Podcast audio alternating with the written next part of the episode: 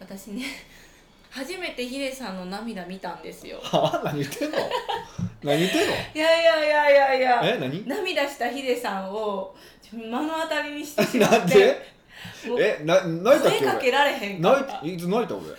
いやいやいやえせ先週末の結婚式でうん感極まって泣いてたじゃん泣いてない わやめいろや泣やいてた泣いてちょたやめろってほんまあれは泣いてたそのその感じやめてもらっていいいですかやーちょだって私ヒデさんの写真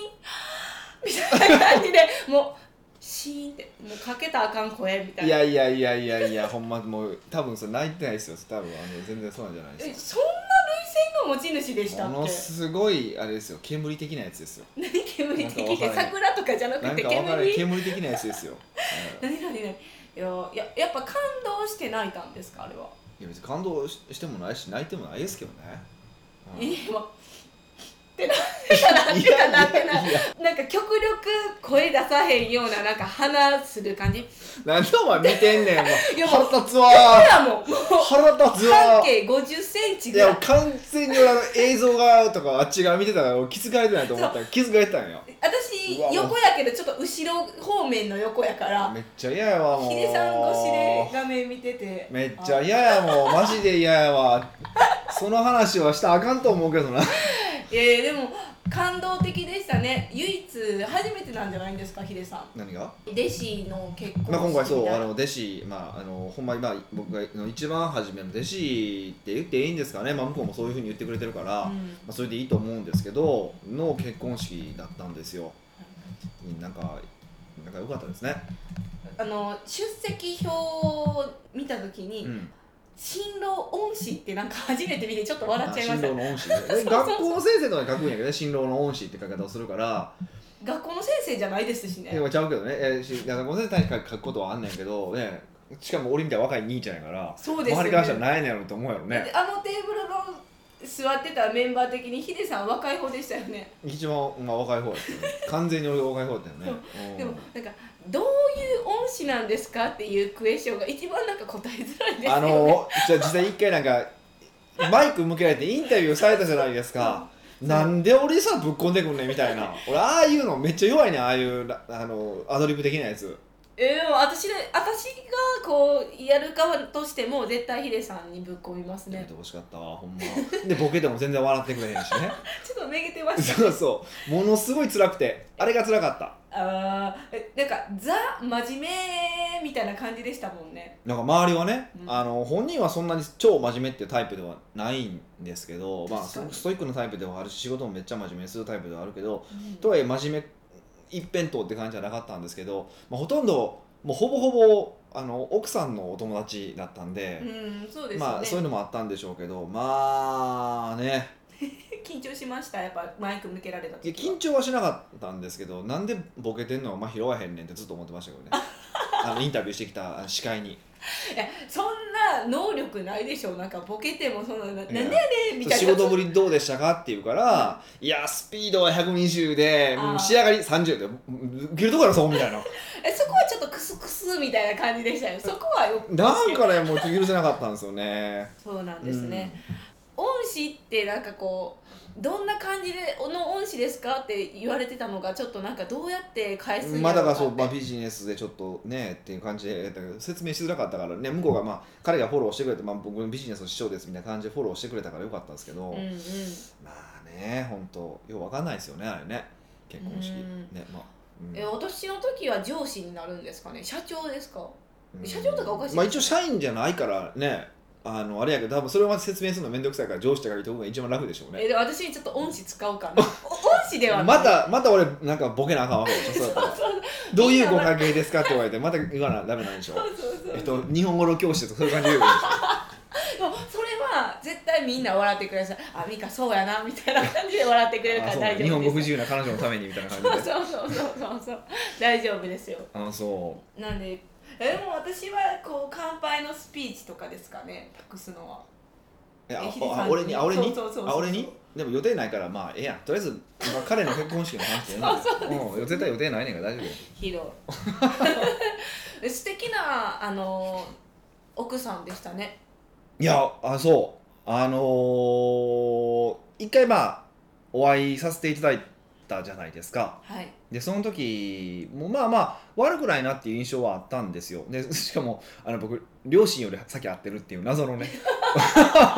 感じだったんですけどあのそうすごいいい感じの子だなと思ったんですけど結婚式の時見てあこの子はすごいのももう超上げ前やなと思ってなんでですかそれはえどれを見てですかあのーまあこう笑顔の振りめき方というかほんまに笑顔素敵でしたよねそうとあと、まあ、これ多分あんまり周り気づいてないと思うんですけどちょっとこうまああれ新郎新婦でこう会場内移動させられる時あるじゃないですかはいああいう時に全ての主導権をあの彼女が握ってたええあのひ手引っ張ったりとか して、ー、そうなんですねそうそうあの彼はわ手をつなごうとかはちゃんとしたけどもあのエスコートをなんとかしようとはしてたけれどもちゃんと主導権握ってたのはあっち行くねんでこっち行くねんでみたいな主導権握った完全な奥さんだったからあへーすごいいい奥さんやなと思って。あ全然でも気づかなかったですあ俺はすごい見てた手の動きとかすっごい見てたから あでも逆に言ったら気遣いようにしてあげてるのも奥さんの気遣いなんですだかと思うんですけどねと思うんですけどねへーあのすごくそういう感じの気遣いをいっぱい感じた式でしたよ、うーんうなんん、かアットホームでなんか二人っぽい結婚式みたいな感じそうですね、よあの人数もそんなに多くなくて少なくてち小さめのねこじんまりとした感じでいい感じだったと思いますよ、うんで、まあ、あの彼らの人間性が出てるなと思ったのが、まあ、多分ですよ多分なんですけどほとんどのプラン割と最低プランってやってましたよねあれ何最低プランなんあかあのほらいっぱい結婚式ってなんかアップセルがいっぱいかかって、ーんんこういろんなこう豪華になんかいろんなものが豪華になったりとかするじゃないですか、はいあんまりそこにねあのお金をかけてないな最低限のことをうん全部やってるなって感じがしたこれもうすごい僕のあのマーケッター目線で目申線しで訳すないよねですけ どねでもでも一方であのいやそそこにだからそこは全然お金使ってないわけですよで一方で例えば今回引き出物とかねはいもう全員の分をあの持ち帰りじゃなくて送ってくれてるんですよねうーんあの自宅まで。っていうそこにはお金をかけてるんですよ。でやっぱ彼らの考え方がすっごいよく分かってあの気遣いをしてくれてるうん、あのそういうう僕はそういう意味であれはいい式だなと思いましただからうやんっぱあの自分たちのことよりもその出席者のことをすごく考えてる式なんだなっていうふうに思ってそこの方が僕は良かったと思うし多分僕そういうのが嬉しかったんじゃないですかねまあ泣いてはないですけど、えーそこに感動泣いてはないですよ全然泣いてもないしあの涙も流したこいとやももなういん動です画け撮っどとけばよかったな これはいやいやいや絶対そんなことはないですよあれ多分なんかなんかローと G ファイが落ちてきたぐらいですよいやいやいやいやもうなんかこうね目の当たりにした時に声をかけれなかった やめてもらっていいですかマジでほんまそういうあの俺のブランドイメージを崩壊させることやめてもらっていいですいかやでもその時にあヒデさんも人間なんやなみたいな 涙流すんやなみたいな、流してないんですけどねえー、もうもうそれはもうダメですよなん流てしたこと往生際流が悪いでしすたよこともない流す気もないですけど本当ねそうだからそういう意味ではすごい良かったと思うし、うんまあ、もしかするとそれが彼はすっごいこう傲慢な天狗な彼だったじゃないですか、ねえうん、もそれうが鼻ピンピンピンピンみもうたい伸なびまくってるだから、はまあねね僕が出ていてからいろいろね自分の仕事されたりとかしてたからそれで鍛えられたのかわかんないけどももしかするとそれもねあのもしかしたら学んでもらえたのかもしれへんなってちょっと思ったりとかね思うこともあったりとかなかった とか、うん丸くなってましたかじゃあ出会っうたんえちょてか出か出会いは何やったんですかその彼の彼との彼の、まあ、うちの講座に来てくれた、まあ、実際にちょっとちょっと違う形やねんけどもうんあの講座に来てくれた感じかなでも講座で一受講生がなんでそんな弟子みたいになったの実際にちょっと受講生じゃないんですよえ何ですかちょっと、まあ、紹介これ話出すとすごいキリがない話なんであんま言えないなんか言っても意味面白くもないし何も言わないんですけあどそうなんですね要はでもその時まあ僕の簡単なコンサルティングみたいなものを受けに来たんですよえっ、と彼が、そうでその時にその時に彼は、えービジネスをしたことがなかったんですよえ、ビジネス経験ゼロだったんですようん、でもまあ当時多分彼の話によるとその3か月ぐらい前からすごいビジネスをしたいと思ってめっちゃ勉強したんですってであのーもうなんかさも自分はビジネスできますみたいな顔してであのウェブサイトもなんかね間に合わせ作ってきて彼のウェブサイトってそことうそう自分のウェブサイトをうんあの作ってきてうんでさももう僕はビジネスできてますみたいな大きな顔して言うからあのガンガン突っ込んだらやっぱできてないのは分かったんですよあ突っ込んだねやっぱ見抜いたんですか僕はハったり得その見抜くの得意じゃないですか、まあ、僕と同じ多分匂いがすするんでででも逆に言うとだからそれもその申し込みが1週間ぐらいで自分のウェブサイトまで作ってとかまでやってたわけですよしかも彼はウェブサイトを作れなかったのに、すごいっていうその彼の、うんガッツスピードの速さとかその、まあ、ガッツもそうですよねでその、まあ、ある意味で そういうねはったりが効くところとか、うんまあ、すごい面白いなと思ったんですよへで10個ぐらい、まあ、したじゃないですか,、うんだからまあ、ある意味可愛らしいなって感じじゃないですか、うんそこまで見ると行くとで面白いなと思ったからじゃあもうあの分かったと思うああのなんか俺の仕事手伝いだみたいな感じであのうちの仕事をちょこちょことこう手伝うようになったっていうのが始まりですねうんで彼に関しては本当にあのむちゃぶりもしまくりましたけどえその都度その都度その無茶ぶりに応えてやっぱ答ええていってたからやっぱあの辺のね能力の高さはさすがですねえそれはその彼のキャパ以上なことを無茶ぶっとったんですかあもちろんだからある程度彼のキャパを超えるぐらいの、おまあ、順順々にふ振り続けてはいたんですけどやっぱそれに彼は頑張って答えようとしたし答えてきたしよくついていったですねうんそうですね彼は多分そういう意味でプライドも高かったんでしょうね、ううん、だって今もすごくプライドは高いなと思っ たしあなのんでいやなんていうのかな例えばこれその時も式の時もまあまあ緊張したわけですよそうですねあの緊張してましたよねめっちゃ完璧緊張したわけですよあの指輪の交換の時にベールを上げようとしてるのもう言絶うたそうそうあの俺は気づいて たよとこべるそ顔うっそてうたベルじゃないベルじゃないからねと思ったけどでそんな感じじゃないですかでもなんかさもそんなんなかったよみたいな顔するじゃないですか、まあ、俺は長いかか付き合い長いか分かるじゃないですかそうですねでそういうのを見れるからやっぱ面白いでしょうでんそういう感じのところが変わってないんだけどやっぱそのとはいえあのその先冷え物の話だけじゃないないけどやっぱそういうあの中身がすっごい変わってるんですようん成長してやっぱそういうのはすごい面白いなと思ったしよかったなって思いますよううんん本当そういう弟子うんもう何人かいるんですかいやもまうあそんねいやなだ思からいい入れはないですかやうんだで誰を弟子というのかとかね、まあ、その辺のこう彼の場合は僕のことを師匠って言ってくれたし自分でね言ってくれてるから、まあ、僕はでも自分が別に落語家でもないのでうん別に弟子を取ると思って取ったこともないんですようんでもとはいえ、まあ、僕のことを慕って来てくださってる方とか、ね、あの今頑張ってくれてる子たちもいてるからまあねそういう子たちが頑張もっと頑張ってくれたらいいなとは思いましたね今回すごい見てて。うんでやっぱ彼がそこで頑張ってくれた頑張ってくれて、まあね、今回結婚した彼が頑張ってくれたから、あのーまあ、ビジネスも今ね自分でやってるビジネスもすごい今いい感じになってなりつつあって、あのーまあ、自分のビジネスをしつつ、まあ、実はお父さんの会社をもうお手伝いしたりとか、うんでしかもすごい業績がね、まあ、リーマンショックとかで悪くなったのをたた V 字回復させたりとかすごい今優秀だったんですよね、うんだからそういう人がいっぱい育っていくといいなと思いました。ううん、んで今回なんかその結婚する前に、まあ、さっきお父さんやお母さんに早く会わせてもらったって話ししてたけ どそれ以前ってよく考えたら2年ぐらい連絡しなかったんですよ僕あー12年ぐらいかなそうなんですか全然連絡しなかったんですよ美香はしてたみたいだけどね、はもう全然しせえへんくていへー気にもなってなかったんですかいや気にはするけどまあ がまあでもな何もないのは頑張ってるってことなんやなと思うからで俺のことでさなんか俺に気遣って時間とるのも申し訳ないしでもそういう時にこう井の一番に声かけてくれるとかさ そうですよ連絡私の方がこまめに取ってたのに結婚の報告ヒデさんの方が早かった し何それみたいなまあそうしゃあないよね まあそういう感じやったのですごい何回も「いやもうあの僕がお世話になった人で」とかいろいろいっぱい言ってくれてあの場でねすごいいそういう感じがまあ実際そうなのかは別としてそういう感じはすごく嬉しかったし、まあああいう人ねああいうのをいっぱい育てることができたら俺多分死ぬ時幸せやなと思ったんですよ。うん十分今でも幸せですよねいやまあいいいそいそそのもちろん今幸せやねんけどでもそういう人がた多分そういう人がの数が増えれば増えるだけあ貢献したって言ったなんかいいねで、すうん、あのーいいんだから多分多分かいああいう子らは多分僕が例えばまあ死ぬじゃないですか、はい多分お葬式に行きますよに喜んできてるとくれると思うんですよ。喜ぶうん あ喜んでっていうのはそのなんてい うのいやもうあいつ死によってでも面倒くせえなみたいな感じの葬式ってあるじゃないですか。あーまあ、なんか99%そうなんですけどねだから行く行きもしないんですけど、うんでもその時にいややっぱり最後にお別れしたいっていうふうに思ってくれるんだと思うんですね、うんまあ分かんないですよ心の内は実は知らないですからねしてと思ってるかもしれへんけどえでねもえ送りますわこの音声 URL 直送でそうだからそういう子が増えたらうんなんていうかなよくないですかで多分それが多分幸せな人生なんじゃないかなって思うし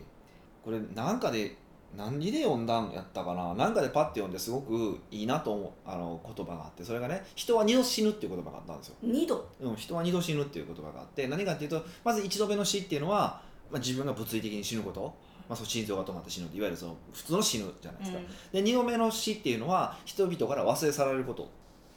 うんっていうことと、えそれは死んだ後にってことですか死んだ後にねもちろん忘れ去られるってことじゃないですか、うんでいう書いててあすごいいいことやなと思っててで別に俺あのなんか偉人みたいな教科書に載りたいとかもさらさら思わへんへ んし乗ってたらすごい、いやそれはそれはすごいとは思うけどそれに憧れは全然ないからう、んでその時にでも自分が直接付き合った人がまあ死ぬ時まではとりあえず覚えておいてくれたらいいかなと思うし、まあ、う走馬灯に1回ぐらい瞬間に出てく ればまあいいかなと思うし。んでそうだったらそういうふうになれたら結構人生総括した時にねまあいろんなこう山あり谷ありはあるじゃないですか総括した時にその人数が多ければ多いほど幸せっていうふうに定義してもいいんじゃないかなって思ったんですよ、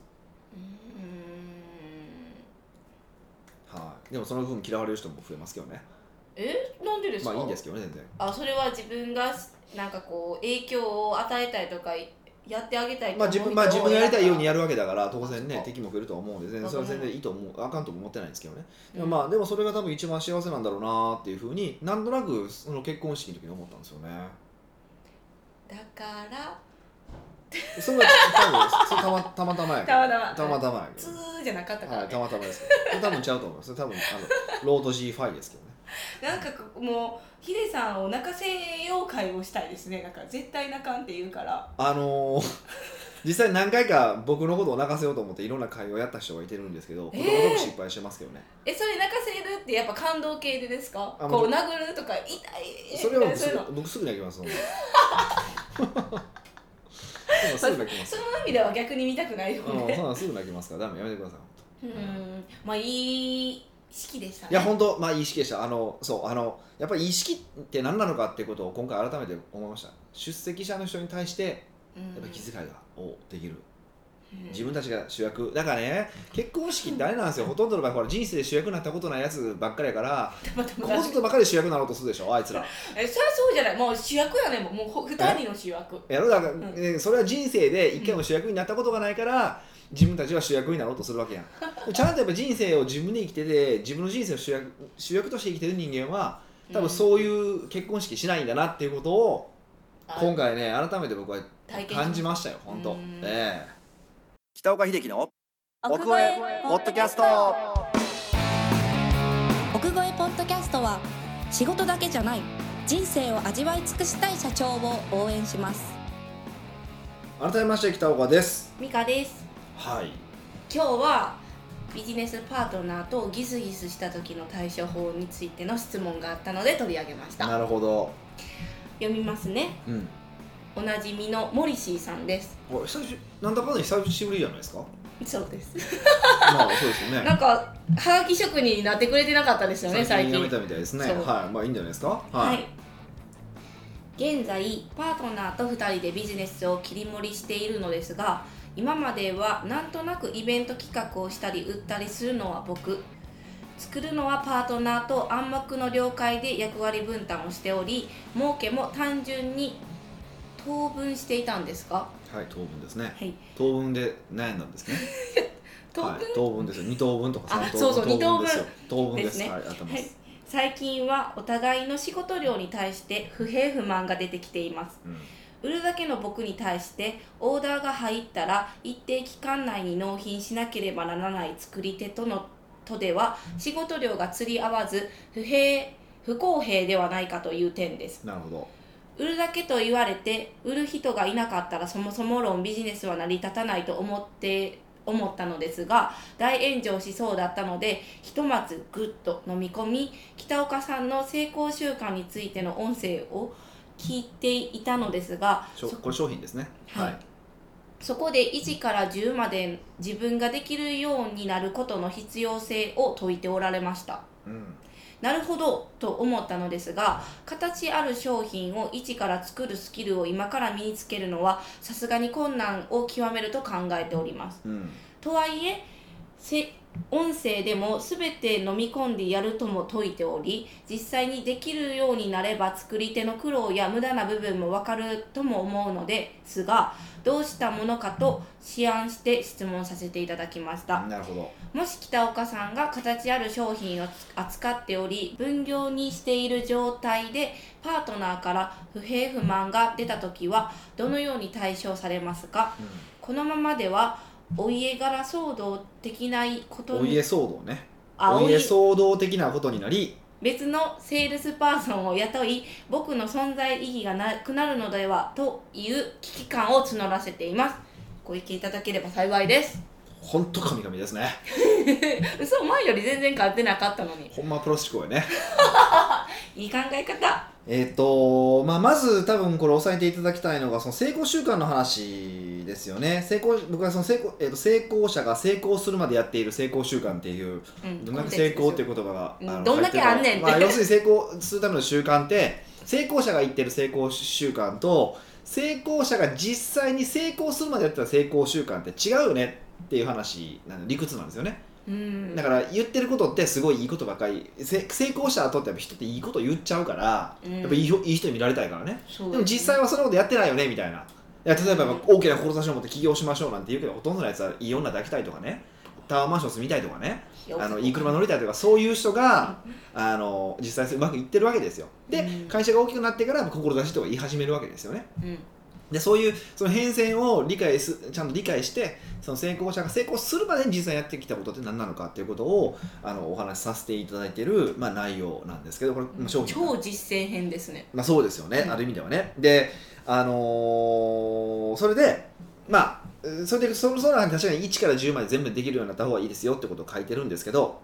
うんこれはあくまでも実際その起業する前とかある程度起業ししてちょある程度立ってる立つまでの話話なんですよで彼の場合、まあ、モリシーさんの場合でもビジネス走り始めてるわけではいちゃんと回ってるわけですよねでこの時に、えっと1から10までもう一回改めてできるようになりましょうってことはこれは間違いですうんはいそんなことは全然できる必要はないしやる必要も全然ないです、うんうん、だからここはちょっと,、あのーちょっと勘違いしないでほしいなと思ってこれあくまでもそれぞれのステージの問題なので、これから01でもう本当自分で商品作ってとかやるんだったら全部やれる必要はあるけどもそうじゃなければ全然そういう必要はないですよと。うでん分業できるに越したことはないですしね実際、うんだからあの分業できるなら分業の方がいいですよっていうことはちょっと前提条件として、はいまあ、押さえてほしいなうんうとんいうことなんですね、はいでこれあのーまあ要は商品の作制作とマーケティングっていうその対立する分野なんですけど本質的に言うとね本質的に会社経営的に言うとやっぱマーケティングの方が偉いんですよ、マーケティングの方が偉いっていうことは売る方が偉いってことでますかあ、売る方が偉いんですよよっぽどねよっぽどその世の中にもう全くないような商品とかであれば、えっと、商品が勝ちますそれは何かというとその商、 iPS 細胞みたいなその話違まあそんなんでもいいし うかったあのそこまでじゃなくてもいいけども要はその商品だから欲しいみたいな人が増えてる場合ですねうんそういう場合であればそれはそのしその商品力があればそのマーケティングよりも当然商品を作る側の方が偉いんだけども、一般的なビジネスにおいてそれはあんまないんですよねうんだからその商品が欲しいって言ってくれてる状態であってもむしろその商品そのものよりはマーケティングが上手だからその商品が欲しいって言ってることの方が多いわけですよ小さな会社の場合うんそうなんですね例えばその世の中にある、まあ、いわゆる結構高級なブランドものってあるじゃないですかはいでブランドものってなんでブランドものなのかっていうとそのブランドになるようにうまくマーケティングが仕掛けられてるわけですよいろんなストーリーが入っていたりだとかうんで場合によっては例えばその有名人が使っていたりだとかするわけだけどあれ全部マーケティングの仕掛けですよねうんだから商品そのものがいいっていうわけじゃないっていうことですよねはいもちろん最低限のクオリティは必要ですよもちろうんんだからいらないってわけじゃないんだけどもって考えた場合本質的にまあその利益っていう観点で見た場合ですよやっぱマーケティングとその商品を作るっていくでいくとマーケティングの方が偉いうんし、えー例えばそのジョイントベンチャーとかになったとしてもそのマーケティング側の方が取り分が大きいっうんていうのが、えっと、本質的なあり方だと思いますしそうです。でもやっぱ作り手からするといや別に私が作り手じゃないんですけど、うんなんか不満がありますそうなんですよ、そうなんですよ。ほんで、これやっぱ面白くて、商品作る側ってすごくこだわりを持ってやってたりだとかするから、ほとんどの場合、やっぱこういうこと、こういうことを言うとすごく不満に感じるんですよね。ははい、感じました。感じる感じるしやっぱそこで揉めることすごく多いんですうん、で、えーなのでやっぱ多いのが途中でこうよくあんなこれもうどことは言わないです結構多いのがその制作の人が「まあ、もうお前なんかいらん」って言って自分でやるって自分でやるんですよね、へえ。そうでも結局結局自分でやるけど結局売り方知らないから結局売れない っていうこと結構多いんですよあ、じゃあもう売れてる時に錯覚してるってことですそか。うそうそもう自分の商品のおかげで売れてるってあー錯覚してるんですよ、ううんんで錯覚は錯覚ってことに気づかないと気づけないのでなかなか大変なんですよねだから裏切って初めてあちゃうかったんやってことに気づくんですよねうん、なんか遅しじゃないですそれか。も時すでに遅いですよね、いそれはね、まあ、そういうことにななりかねないんですよね、で基本的にもう一回この不満を持ち出すと、もう一生ですよね、これ、多分そうです。何か折り合いつけへんかったら、もうそうそう、例えば、バイバイってなり例まえすばこれをね、例えばじゃあ、今度、配分を向こうに7渡して、マーケティングする、まあ、このモリシーさんが3にするかとかって言ったら、もうそれで解決するのは多分しないと思うんですよ、今度、8にしろとかね、91にしろとかって言い始めるから、えそんなにねなってきますよ、そんなに傲慢になっちゃいました。人って図に乗るもんですからね、基本的に。うん。うんえこの最初から半々にしてるのはいい感じなんですか。まずそもそもやななんですけど。そもそもの話でいくところ間違いだと思います僕はああ、そうなんでです。相当いいいい含めていや分かってるよねとマーケティングの方が偉いんやでってことを理解させた上で半々だったらまだいいけどああ。多分そんなことを考えずに多分まあやっぱ半々にするのがちょうどいいんじゃないのみたいな感じで半々にしてると思うんですようんで俺も問題なのは何かっていうとね結局ねあの労働時間で見てるんですよあ